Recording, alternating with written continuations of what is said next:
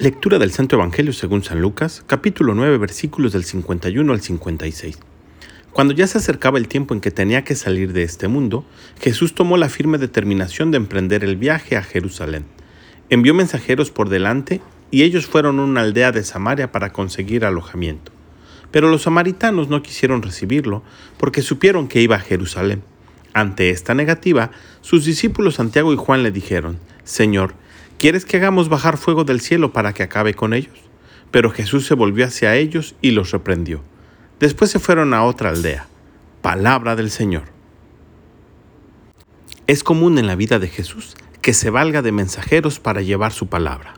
En el Evangelio del día de hoy no solamente llevan su palabra, sino que le buscan alojamiento. Y hoy en día Jesús sigue necesitando de mensajeros, Precisamente al final de los Evangelios encontramos cómo Jesús manda a sus discípulos para que vayan por todo el mundo y prediquen y anuncien la buena nueva, para que bauticen a toda criatura en el nombre del Padre, del Hijo y del Espíritu Santo.